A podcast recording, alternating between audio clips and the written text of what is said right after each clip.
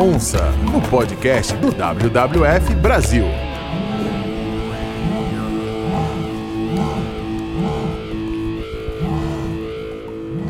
Olá, começando o terceiro episódio do Barulho da Onça, o podcast do WWF Brasil. Sorria, você está sendo filmado, não é isso, É Douglas? isso mesmo.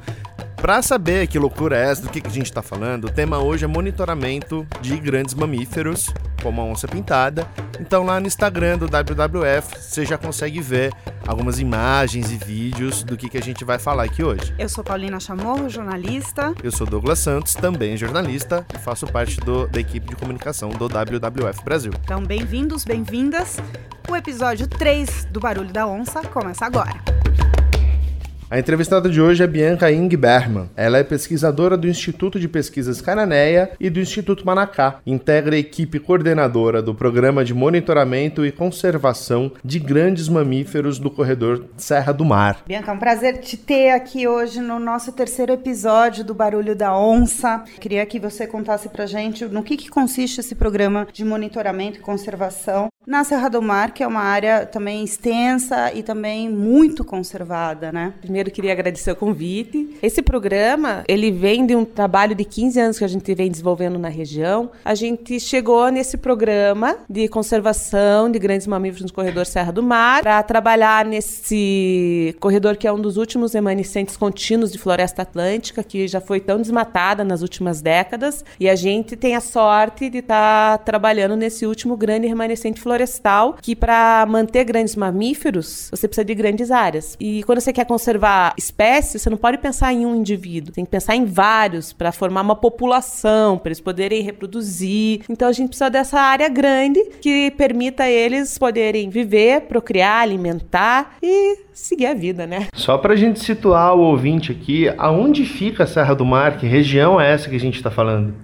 A gente está falando da parte do litoral, que a Serra do Mar, na verdade, esse remanescente se estende desde o norte ali de Santa Catarina, passa pelo litoral do Paraná, passa ali no litoral sul de São Paulo, daí sobe pela Serra da Paranapiacaba e vai até o Rio de Janeiro. Mas o nosso trabalho ele se restringe ali à parte do litoral do Paraná, sul de São Paulo, adentrando ali o estado de São Paulo no contínuo do Paranapiacaba. Quanto tempo é nessa região específica que vocês trabalham? Vocês têm uma grande novidade que foi um registro recente de uma onça pintada ali. Antes desse registro, há quanto tempo não se via grande mamífero desse com uma onça pintada por ali? A onça pintada corre ali, mas na parte norte, no contínuo do Paranapiacaba. Saiu inclusive um artigo em 2016 falando que a onça corria somente até ali. Ali para baixo não tinha mais, ela não estava mais ocupada. Porque o último registro documentado que a gente teve no litoral do estado do Paraná foi há mais de 20 anos. E daí, depois desse, foi o registro que a gente conseguiu ano passado na APA de Guaraqueçaba, desse casal de onça pintadas, que colocou de novo o litoral do Paraná como parte integrante para a conservação da onça, que foi uma ótima notícia, né? Bem, aqui depois desse primeiro registro histórico, depois de 20 anos, tivemos mais algum? O que, que aconteceu depois? Começando a formar essa rede de monitoramento, a gente conseguiu informação do pessoal da rede e tivemos mais dois registros em dois locais diferentes na Serra do Mar. Um deles a gente conseguiu a imagem e é outro indivíduo. Isso é muito legal, porque ali o Paraná, que conecta com São Paulo, uma conectividade ali com as onças ali da região de Carlos Botelho, Intervalos, que ali a gente já sabe que tem há muito tempo. Estava ouvindo vocês conversando em off, fora a nossa gravação, do processo de transformação que está acontecendo em algumas pessoas, em alguns moradores, né? Justamente falando na questão da caça, de como pode, com o trabalho de conservação, transformar também essa realidade. Que exemplo você poderia dar sobre essa transformação de comportamento mesmo? A gente trabalhou muito tempo nas reservas da SPVS, que é uma ONG ali no Paraná que tem três áreas protegidas. E as áreas protegidas deles já tem mais de 10 anos. E no comecinho, eles contrataram moradores locais para trabalhar como guardas-parques. E esses guardas-parques da SPVS que um dia caçaram, que um dia no passado tiraram palmito, hoje são conservacionistas roxos. Foram trabalhar com conservação e se transformaram conhecedores da fauna. Se eles tivessem uma opção de trabalhar para conservação, eu tenho certeza que eles trabalhariam para conservação. Eu queria saber desses bastidores emocionantes, né? Porque você tem emoção de tudo. Primeiro, para cobrir né, uma área tão grande como essa e fazer, criar essa rede de monitoramento. Então, conta como é que foi criar essa rede. E depois eu queria saber da emoção, quando começam a chegar as primeiras é, notícias, os primeiros resultados dessa rede de monitoramento. Tudo começou então com a gente ali naquele grande remanescente no Paraná e nos trabalhos em algumas áreas protegidas e a gente não via sentido fazer trabalho, gerar dados científicos sem dar um retorno para os gestores das unidades de conservação que estão ali no dia a dia na batalha para manter aquelas áreas conservadas e conservar a biodiversidade. Então a gente sempre retornou para o gestor. A ideia da rede é juntar os atores de conservação de toda a região para que a gente possa tanto planejar a conservação quanto é, implementar esse monitoramento. Porque é uma região muito grande. Hoje a gente está falando de 17 mil quilômetros quadrados de área de trabalho. Então a ideia é a gente ter essa rede de monitoramento, os gestores estarem junto, não só os gestores das unidades, mas também o pessoal que tem área privada e que está ligado com conservação, a gente consiga colocar um delineamento científico para a coleta de dados, gente poder depois trabalhar esse dado e retornar para eles. A gente vai precisar que todo mundo junto faça esse projeto acontecer. Então essa que é a ideia da rede de monitoramento. Deve ter muita história de campo que eu trabalho muito próximo com o Roberto Fusco Costa, né? E a outra pessoa que integra a nossa equipe é a Mariana Bueno Landis. Nossas milhas de campo juntos já vai 15 anos. E muita história e muita coisa legal aconteceu. Coisa que a gente sempre trabalha, que faz parte da nossa formação, quando a gente começou no Instituto de Pesquisas Canané, no IPEC, é que a gente sempre teve um perfil de que as nossas pesquisas tinham que dar algum retorno para a sociedade, seja ela, né, para o gestor poder cuidar da unidade que ele está se propondo a cuidar, quanto às vezes da comunidade que está envolvida. Então a gente sempre teve esse perfil, né, de fazer essa troca. E Bianca, é, como que o monitoramento ajuda na conservação ali da onça pintada e para os moradores que vivem na região? O monitoramento, ele ajuda para a gente conseguir primeiro planejar a conservação naquela grande território a gente precisa ver onde ela tem, onde ela não tem e se ela está indo para outros locais para a gente conseguir proporcionar proteção para ela. Porque esse grande corredor de floresta atlântica, ele não está isolado.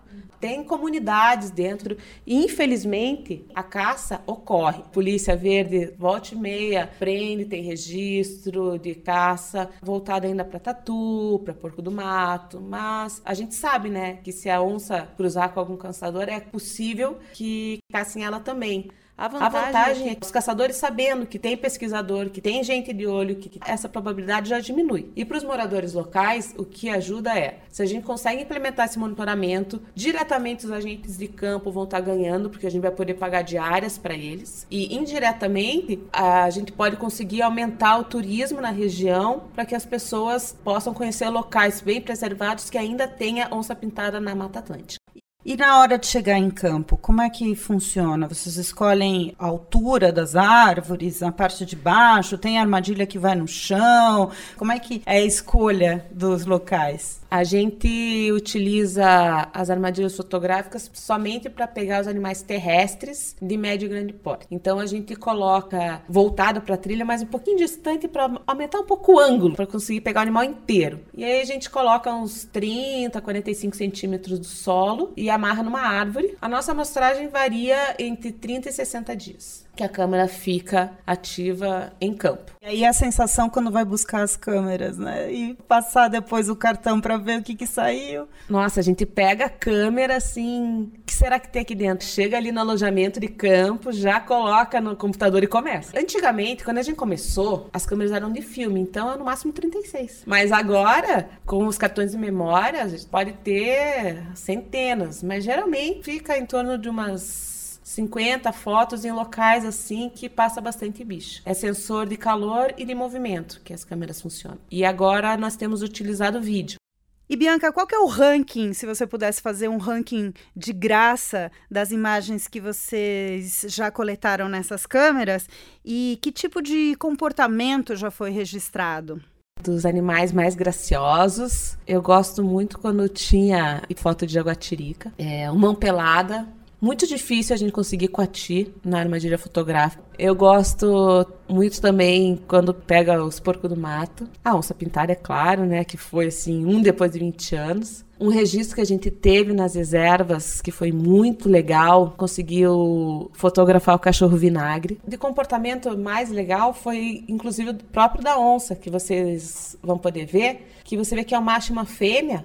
A fêmea está com comportamento de submissão, então, provavelmente, deveria estar tá rolando uma cópula. E outra coisa que a gente pegou foi quando a gente estava trabalhando nas reservas da SPVS. A gente estava armadilhando já há uns dois anos. E foi quando a gente finalmente conseguiu tirar foto do cachorro vinagre, que é o único cachorro que vive em grupo aqui na Floresta Atlântica. Aí foi um registro bem legal que esse tipo de trabalho proporciona pra gente. Como que é o cachorro vinagre? Ele fisicamente, como, como que ele é mesmo estruturalmente? É um, é um bicho ameaçado hoje? O cachorro vinagre, ele é considerado vulnerável.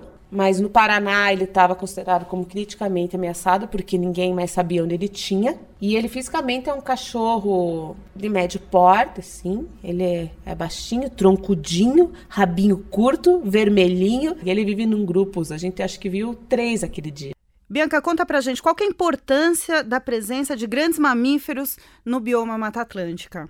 Quando a gente fala de grandes mamíferos, a gente está falando da onça pintada, mas não somente dela. A gente também está falando da onça parda, né, o puma, e não só dos predadores, mas também dos herbívoros, né? Temos a anta e o queixada, porco do mar são fundamentais para a manutenção do equilíbrio daquele ecossistema. Os predadores de topo, né, que a gente chama que de topo é os que comem de cima para baixo, que são as onças, tanto a parda quanto a pintada, elas regulam as outras populações de animais para que não tenha muito bicho, que a gente chama um boom populacional e cause desequilíbrio no ecossistema. E esses herbívoros, eles são importantes porque eles são dispersores de grandes sementes. Então, árvores que têm sementes grandes, os menores animais não conseguem comer aquele fruto e não dispersam. Ou seja, eles ajudam a floresta onde ela não está tão preservada a regenerar e terem todas essas espécies de frutos, né, com sementes maiores. Foi um prazer, Bianca, te receber no nosso terceiro episódio. A gente está contando histórias, né, sobre grandes, justamente mamíferos na Mata Atlântica. Essa relação, você acabou de falar, é, é uma interconexão, né? E justamente a questão do monitoramento e de dados hoje fundamentais é, para pesquisa e para conservação da biodiversidade na Mata Atlântica. Foi um prazer, obrigada. Foi um prazer ter você aqui compartilhando sua experiência como pesquisador ou como agente de campo mesmo, né? Você comentou que sua, sua, sua no campo. E aí então tem o resultado que é justamente a gente ter essa rede de monitoramento que ajuda a conservar os animais na natureza mesmo, onde eles devem estar, e consequentemente a nosso bem-estar também, né? A gente precisa deles para a gente poder ter uma qualidade de água, de ar e, e manter um, um, pouco de do restinho de qualidade de vida que a gente tem, né? Eu que agradeço o convite e poder falar um pouco do nosso trabalho, que às vezes fica só entre os pesquisadores ou escondido ali no meio do mato, e dizer, né, que esse trabalho é feito por várias pessoas. Temos eu, o Roberto Fusco Costa e a Mariana Landis nessa parte, né, de coordenação e todos os membros da rede de monitoramento que toparam esse desafio de trabalhar numa área tão grande para preservar espécies tão delicadas. Você on sabia? Muito bem, pessoal, vamos começar aqui então o On Sabia.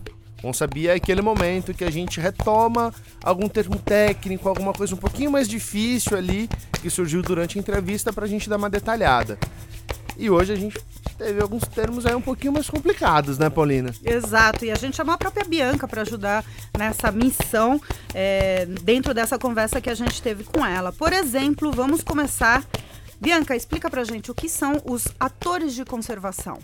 Então, o que a gente tem chamado de atores de conservação são aquelas pessoas que trabalham com conservação na região. São basicamente os gestores, pesquisadores, as ONGs, que são as pessoas que a gente tem trabalhado na rede, que a rede trabalha na mais parte de planejamento e a logística para implementação. Quando a gente fala da implementação, a gente pensa em trabalhar junto com agentes de monitoramento.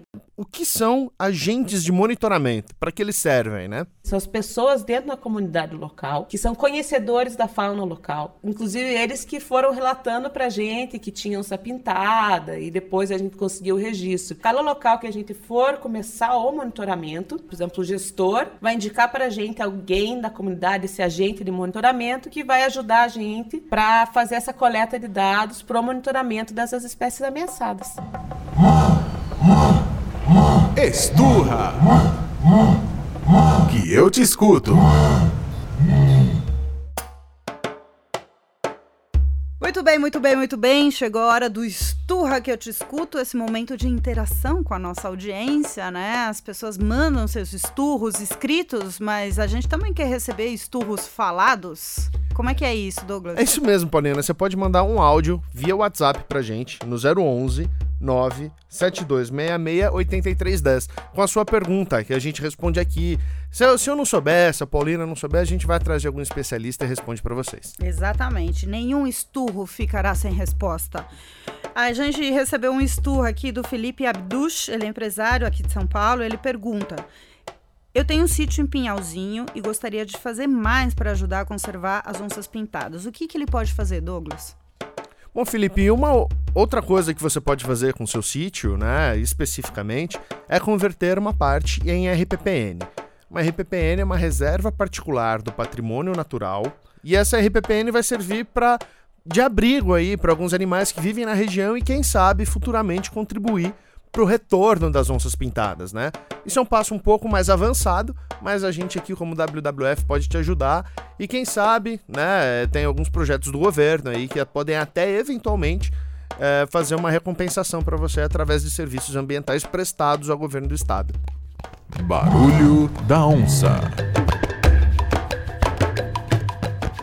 Terminando o episódio número 3 do Barulho da Onça, e tem várias formas de você se comunicar com a gente, mandar suas dúvidas, não é isso, Douglas? E só lembrando que você pode mandar um e-mail pra gente no barulhodaonça@wwf.org.br ou também pelo WhatsApp, que é 011 97266 8310. E já vamos convidar o pessoal para o próximo episódio que a gente já tá aprontando por aqui, né, Douglas? Gente, não perde, tá? Por favor, a gente vai falar de como que são feitas essas fotos incríveis, fotos profissionais. Então a gente vai ter aqui um profissional de fotografia contando todas as experiências dele. Fotografia e onça pintada, imperdível. Até a próxima. Tchau. Valeu.